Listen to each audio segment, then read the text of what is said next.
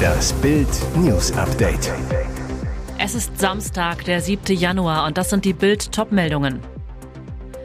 Poker um Sommer, Gladbach Absage an Bayern. Rekordmeister gibt trotzdem nicht auf. Horrorattacke auf Polizist und seine Frau in Berlin. Um 2.20 Uhr warf der Mörder seine Kettensäge an. Harry jetzt ganz unten. Queen Vertrauter empört. Er hat sich damit bloßgestellt. Am Samstag fehlte Gladbach-Keeper Jan Sommer beim Test gegen Drittligist VfB Oldenburg. Die Gerüchte verdichteten sich, dass Sommers Wechsel zum FC Bayern immer wahrscheinlicher wird. Dabei handelte es sich nur um eine Routinepause. Jetzt schiebt Roland Wirkus dem Deal einen Riegel vor. Der Rheinischen Post sagte der Fohlen Sportdirektor, wir werden Jan Sommer nicht abgeben. Das haben wir den Bayern auch so mitgeteilt. Wirkus bestätigt damit das, was Trainer Daniel Farke bereits am Freitag betonte. Wir sehen keinen Grund und haben kein Bestreben, ihn abzugeben. Wir arbeiten ambitioniert, wollen unsere Ziele erreichen und dazu gehört ein Topkeeper wie Jan. Farke weiter. Jan kennt meine Meinung und meine Wertschätzung für ihn. Er ist ein erfahrener Spieler. Er ist doch erfahren genug, mit ein bisschen Spekulationen, Gerüchten und Halbwahrheiten umzugehen. Er ist da ganz fokussiert, ein absoluter Profi. Jan trainiert hochprofessionell. Ich gehe davon aus, dass er in der Rückrunde bei uns im Tor stehen wird.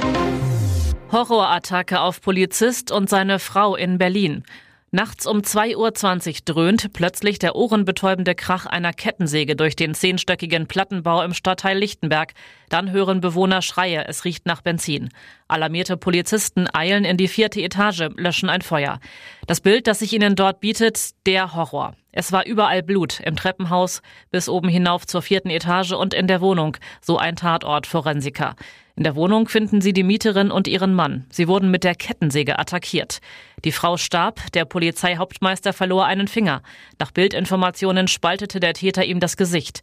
In einer neunstündigen Operation retteten ihm 15 Chirurgen das Leben. Um sein Gesicht wiederherzustellen, setzten sie ihm dort die Knochen des abgetrennten Fingers ein.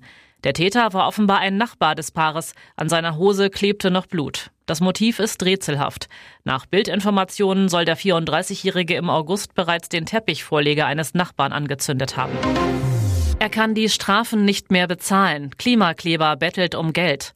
Christian Bleuel kämpft mit Sitzblockaden für die Umwelt und das 9-Euro-Ticket, kassiert dabei aber tausende Euro Geldstrafen. Er ging für seinen Klimakampf in Schweden ins Gefängnis, machte trotzdem mit Straßenblockaden in Deutschland weiter. Doch die Strafen sind teuer. Deswegen bettelt der Dresdner Klimakleber Christian Bleuel jetzt um Spenden. Meine Strafbefehle summieren sich bisher auf rund 20.000 Euro, sagt der Vater zweier Kinder. Er lebe in Gorbitz schon extrem sparsam, heize seine Wohnung nicht, fahre Lastenfahrrad.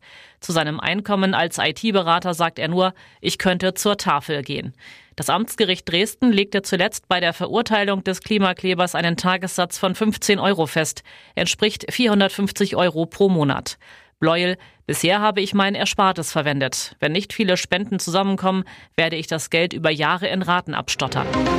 Harry jetzt ganz unten, Queen-Vertrauter empört. Er hat sich damit bloßgestellt. An diese Memoiren wird man sich noch lange erinnern. Kokain, Prügelei mit dem Bruder, Afghanistan-Einsatz.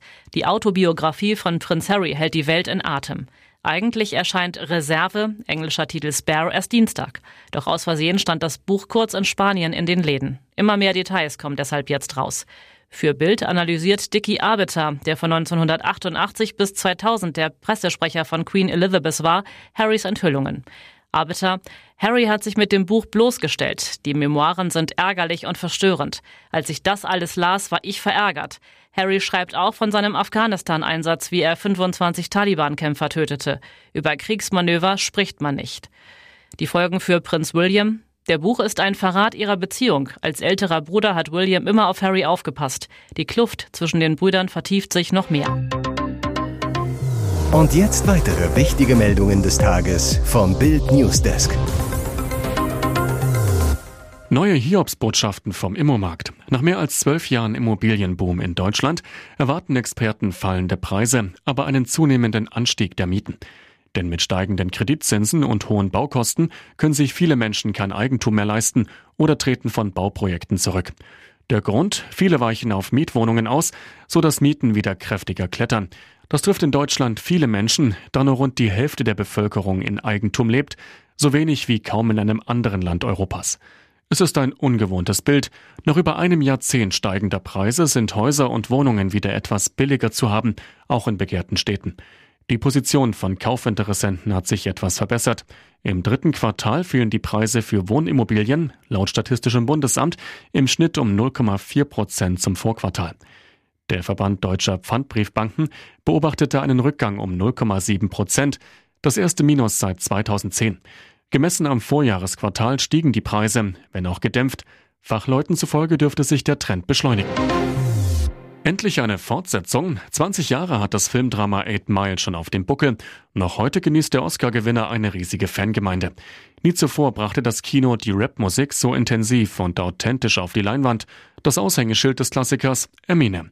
Schon damals war die Hip-Hop-Legende ein Megastar, der in Eight Mile erstmals eine große Filmrolle spielte. Mit Bravour. Obwohl die Geschichte fiktiv ist, gilt der Film als inoffizielles Biopic von Eminem, der Musikdrama einen aufstrebenden Rapper in den armen Gegenden von Detroit spielt. Berühmt ist der Film auch durch die Rolle von Brittany Murphy, die sieben Jahre später mit nur 27 Jahren tragischerweise verstarb. Jetzt soll tatsächlich doch noch eine Fortsetzung kommen.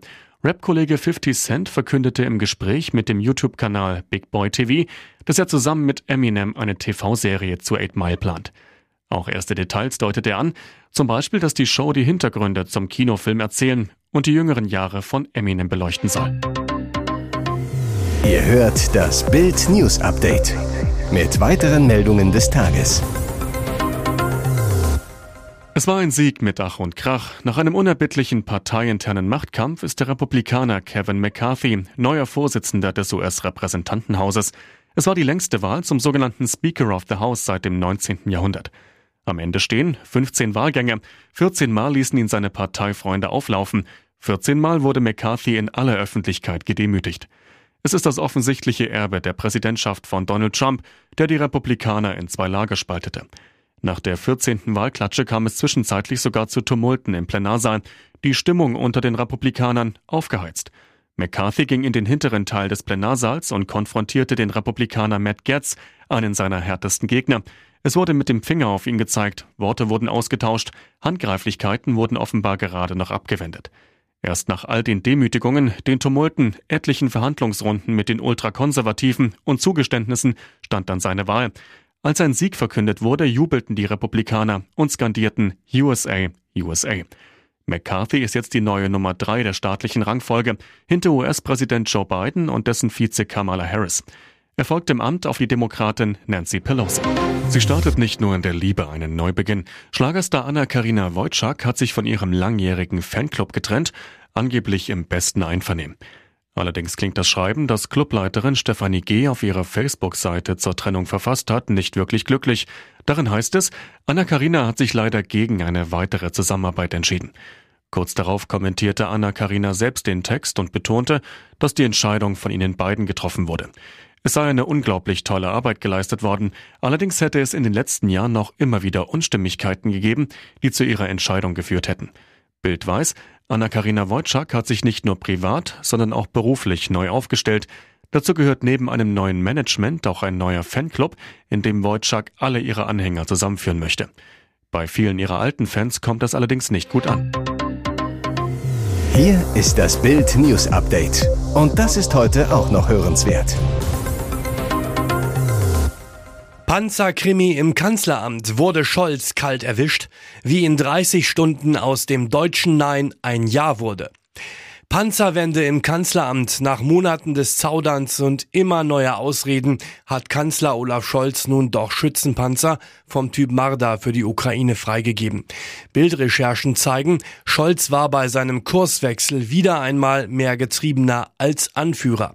Bild protokolliert die dramatischen 30 Stunden vom Panzer Nein zum Panzer Ja. Paris, Mittwoch, 4. Januar, 16 Uhr. Frankreichs Präsident Emmanuel Macron in einer Videoschalte mit seinem Ukraine-Kollegen Volodymyr Zelensky. Macron kündigt die Lieferung von Kampfpanzern an. Eine Hilfe auf neuem Niveau, so Macron. Die ersten westlichen Panzer für Kiew. Zelensky lobt Frankreichs Führungsrolle in Europa. Washington Mittwoch 22 Uhr. Das Weiße Haus teilt mit, Präsident Biden will Bradley Schützenpanzer nach Kiew entsenden. Damit ist das wichtigste Scholz-Argument pulverisiert, keine Alleingänge. Berlin, Donnerstag, 15 Uhr, Nervenprobe für Scholz. Seelenruhig empfängt er Sternsinger-Kinder, während die Drähte Richtung USA heiß laufen. Gegen 18 Uhr dann die erlösende Nachricht, Biden ist bereit für eine gemeinsame Erklärung. Um 19 Uhr telefonieren die Politiker. Berlin Donnerstag 20 Uhr, rechtzeitig zur Tagesschau, meldet das Kanzleramt USA und Deutsche versorgen die Ukrainer mit Schützenpanzern. Scholz und Biden versprechen zudem zwei Flugabwehrsysteme vom Typ Patriot. Halbnackt auf dem Ergometer. Hier feiert Ronaldo ein Tor für Al-Nasser. Mitspielen durfte er noch nicht, dafür jubelte Cristiano Ronaldo umso sportlicher. Mit nacktem Oberkörper strampelte der Promi-Neuzugang von Al-Nassr in der Kabine auf dem Ergometer und verfolgte dabei auf dem Monitor den 2-0-Sieg gegen Al-Tae. Wie sehr dem Portugiesen sein neuer Club schon am Herzen liegt, konnten die Fans bei Instagram verfolgen. Dort zeigte der Verein in einem kurzen Video den Ronaldo-Jubel nach dem 2-0-Siegtreffer durch den Brasilianer Talisca. Warum Ronaldo noch nicht im Kader für das Spiel stand, gab der saudische Verein nicht offiziell bekannt. Hintergrund dürfte aber die Sperre von zwei Spielen sein, die gegen Ronaldo Ende November in England verhängt worden war, weil er einem Fan das Handy aus der Hand geschlagen hatte. Der Portugiese löste kurz darauf seinen Vertrag bei Manchester United auf und konnte die Sperre darum noch nicht verbüßen. Laut FIFA-Statuten geht eine Sperre dann gewöhnlich auf den neuen Club über.